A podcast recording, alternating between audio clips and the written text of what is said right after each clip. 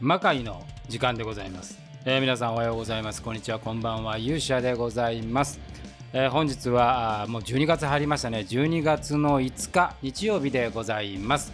えー、本日はちょっとね魔界のそろそろリブートのねえー、稽古が始まりますんで、まあ、その辺のお話も含めて、えー、ちょっとしてみたいと思います。それでは皆さんしばしお耳を拝借いたします。ということでございまして、えー、ちょっと久しぶりのね、ポッドキャストになったんですが、ちょっとここのところですね、まあ、九州に出張に行ったりですね、まあ、この出張がまあなかなか面白かったんですけれども、この話はまた別にしたいんですが、出張があったりですね、まあ、研修がずっと続いていたりですね、まあ、割とあのタイトなスケジュールで動いておりまして、なかなかポッドキャストもブログも更新できないという日々で、えー、ございました、えー。そんな中ですね、12月の1日にリブートのチケットがね、えー、発売になりまして、えー、おかげさまでスタートね、たくさんの方にご購入をいただいております。えー、まずですね、少しその説明をさせていただきたいと思うんですが、え今回ですね、え購入していっていただいた順番からあ整理券をね、発行するという形になっております。えー、ただま混乱ね、あの、キャンセルなんかもありますんで、混乱を避けるためにですね、えー、整理券、まあメールで、えー、発送させていただきますが、それはですね、えー、公演の直前、まあおそらく3日前あたりに、え、こちらから発送させていただくことということになります。で、この整理券のですね、有効時間というのがありまして、え、これがですね、まあ、会場してからあ30分、えー、30分間においてはこの整理券順に入っていただくということになります。30分を過ぎるとですね、まあ、到着済んということになりますので、このあたりはお気をつけ、くださいませと。いうことでございます。えー、まあ、整理券ね、まあ、もともとその会場時間前に、まあ、30分前かな、えー、配る形にしていたんですけれども、やっぱりそうなりますとですね、まあ、かなり早い時間から、ありがたいことなんですけど、来ていただくお客様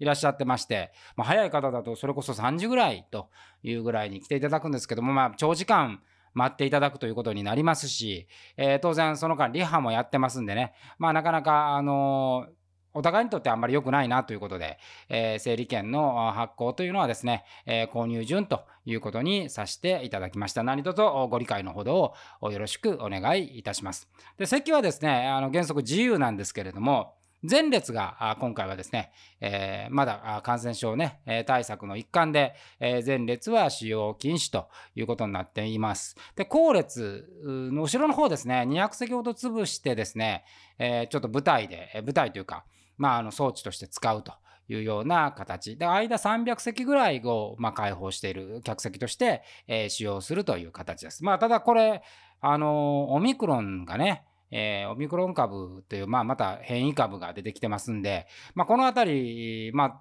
当然これからそのオミクロン株がどういうふうに動いて、まあ、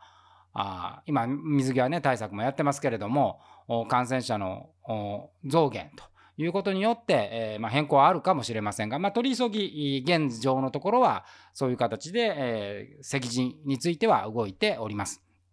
で、12月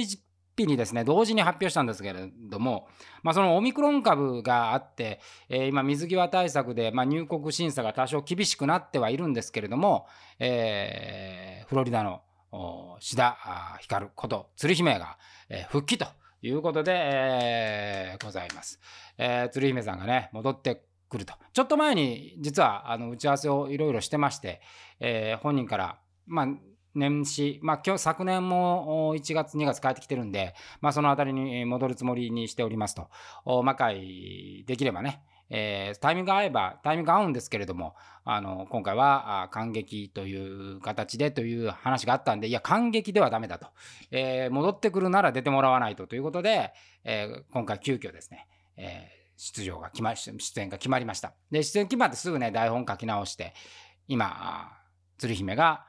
戻ってくるという台本で、え、組み立てております。まあ、この辺りはね、もう常に早く動いていこうという形で、やっぱ鶴姫戻ってくるとですね、その魔界の本編の復活っていうのも本当に目の前に、今、今はこのジェネシスシリーズというね、魔界の中でもいわゆる、えー、別版という扱いになってますんで、えー、68回かな、68回で止まった魔界の歴史というのがですね、えー、進んでいければいいなと。まあ、まあ、まさにこれはオミクロン株の、まあ、動向次第ということにはなるんですが、まあ、重症化しないというね、説もありますし、えー、まあ、なんとかね、収まってもらえばという形で考えております。で今回は、あの、学園の制限がね、えー、解けているので、えー、メンバーというのはですね、えー、ほぼフルに近い、まあ、かなりメンバー多い、まあ、外れてるメンバーもいるんですけど、まあ、以前もお話しましたが、まあ、今年からはですね、メンバーどんどん、あの、入れ替えも出てきますし、で、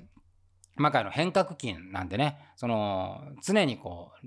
毎回同じメンバーという形は、まあ、おそらく取らないと。えー、もっとこれ、2022年はですね、激しく入れ替わりが行われるというふうに私自身はまあそういう方針でおります。で、これも、その魔界ってまあ歴史長く続いているんですけども、比較的ですね、まあ時代時代があって、まあ多分3期ぐらいに分かれるんですけども、その期ごとはですね、あんまりメンバー実は変わってないんですね。えー、同じメンバーで、ある程度固定をして人数は増えつつはあっても、そのまま。で、まあ、その中から卒業するメンバーが出て、えー、まあ、なだらかにですね、メンバー構成が変わるというのが、魔界の歴史だったんですがやっぱこのコロナの中においてですね、まあ、相当こう、演者のですね、周りの環境も変わりまして、えー、まあ、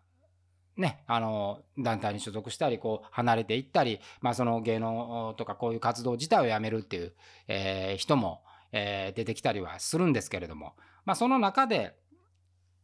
次の魔界を考えていて、まあ、我々今ホールというところに足場を置こうとしているので、まあ、そうなってくるとこう世代交代も含めて若いメンバーをどんどん起用していこうというふうに考えています。で私最近ねやっぱりそのなんか自分のこの魔界の運営の自分の役割っていうのは、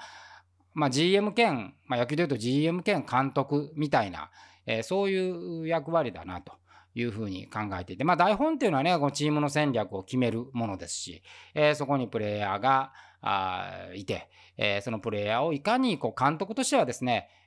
うまく機能して、輝かしていくかということを考えて、そしてお客様、あの、まあ、公演なんでね、勝負ではなくて、まあ、あの、見ていただける方にですね、楽しんでいただいて、その楽しんでいただいた輪がですね、もっともっと広がっていってほしいということが、まあ、2022年の大きなテーマ、変革というテーマです。で、この変革においてはですね、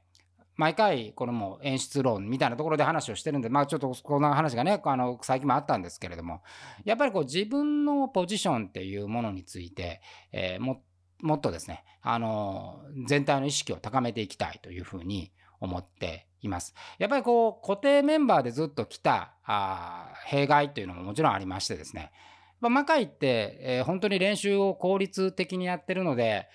まあ本当に1回の公演で45回しかやらないまあ、全体が集まるのはわずか、まあ、前回で言えばわずか1回だったわけですよ。でその何て言うんですかね。形上はやっぱり手軽にできてる感じになってですね。システム構築して。でメンバーが多いっていうのもありましてですね、えー、まあ、ちょっと1人1人2人休んでもですね。ある程度その稽古自体は進んでそのシステムの中でうまくまとまるっていうことがあるんですけれど、まあ、そうなってくるとですね例えば小劇場のまあ舞台なんていうのはもう本当に1週間ぐらいえー、朝から晩までやっているわけですよ。でそうするとなんかそっちの方が特別になって魔界はまあちょっと休んでもですね、えー、大丈夫だろうみたいなあそういうこう何て言うんですかね慣れみたいなものがやっぱ生じてきてこれがやっぱりちょっと良くないなというふうに最近あの強く感じるようなやっぱこの一回一回練習がなぜ短いかっていうのはその一人一人がですねやっぱり意識を持って臨んでいるっていうことがベースであってやっぱりそのベースの部分っていうのがちょっとこうおろそかになってくるとやっぱり全体の出来上がりというのがですね、え、なんとなくそのまあありきたりなというか、え、高高みにはですねなかなかいかないんじゃないかとそういうふうに感じております。でその中で今回からはその新しい、まあそういうこう、新しいメンバーっていうのはまあそういう意味ではそこゼロなわけですから、そういうメンバーの新しい地で、新しいやっぱ風土を作っていくと。で、別にね、あのサバイバルゲームみたいなことをするつもりはなくて、ただやっぱりプロの世界ってね、常にやっぱり誰かと競争させられているわけですよ。例えば、まあプロ野球なんていうのはね、まさにそういうわけで、えー、レギュラーをずっと張っていてもですね、まあ、年々年数が経ってきて、やっぱプレーに衰えが見えてくると、そこに新人がどんどん入ってきたり、また外国人が入ってきたりして、常にさ、やっぱ競争がある。で、競争のあるチームはやっぱり強い。えー、いわゆるこの層が厚いっていうやつですね。えー、そういう状態になるわけですから。で、その中でやっぱり高みを目指していく。で、これはプロである以上ですね、当たり前の話であって、まあ芸能でももちろんそうで、例えばドラマにしてもですね、えー、20代の頃で若いピチピチした主役、まあ、これ男性であれ女性であれっていうのも年齢が経っていくとですねそこから自分でシフトチェンジをしていって、えー、恋愛のねあの恋人役だった人が、まあ、ある年齢からお母さん役に変換したりそれをうまく変換できるかどうかで自分のポジションをやっぱり作っていくと未来英語その同じポジションっていうのはね原則やっぱ取れないわけですよ。だからそのプレイヤーの意識っていうのもすごく重要だ。まあ、あえてプレイヤーというね、えー、言い方をしますけれども。で、魔界の場合はですね、一つ一つのキャラクターが、その演じてる人と割とリンクをしているという設定にして、例えば、あ滝の方ことね、えー、うらちゃんはやっぱご結婚されてお子さんができてったら、魔界の中でもあ子供ができるというお母さんの役になって滝夜叉から滝の方というふうにキャラクター変わっているわけです。でうまく変わっていく人はそれだけそのキャラクターが長生きしていくことになりますしでそれがうまくいかなければですねやっぱそこはチェンジしていくっていうような状態になっていきます。でやっぱりポジションチェンジっていうものをいかにこう自分で提案できるかっていうことがすごく重要でまあ例えばですね何かこう自分でうまくいかない部分とかえー、まあ、そういうところがあるとですね悩むんじゃなくてやっぱりそこでなんか打破しようとして提案をやっぱりするっていう作業が必要だと思いますね。魔界って本当にセリフをね1個喋る1個セリフをもぎ取るっていうのは本当大変なあことで、えー、アクションが中心でありますし、まあ、公演時間っていうのがね、えー、原則的に1時間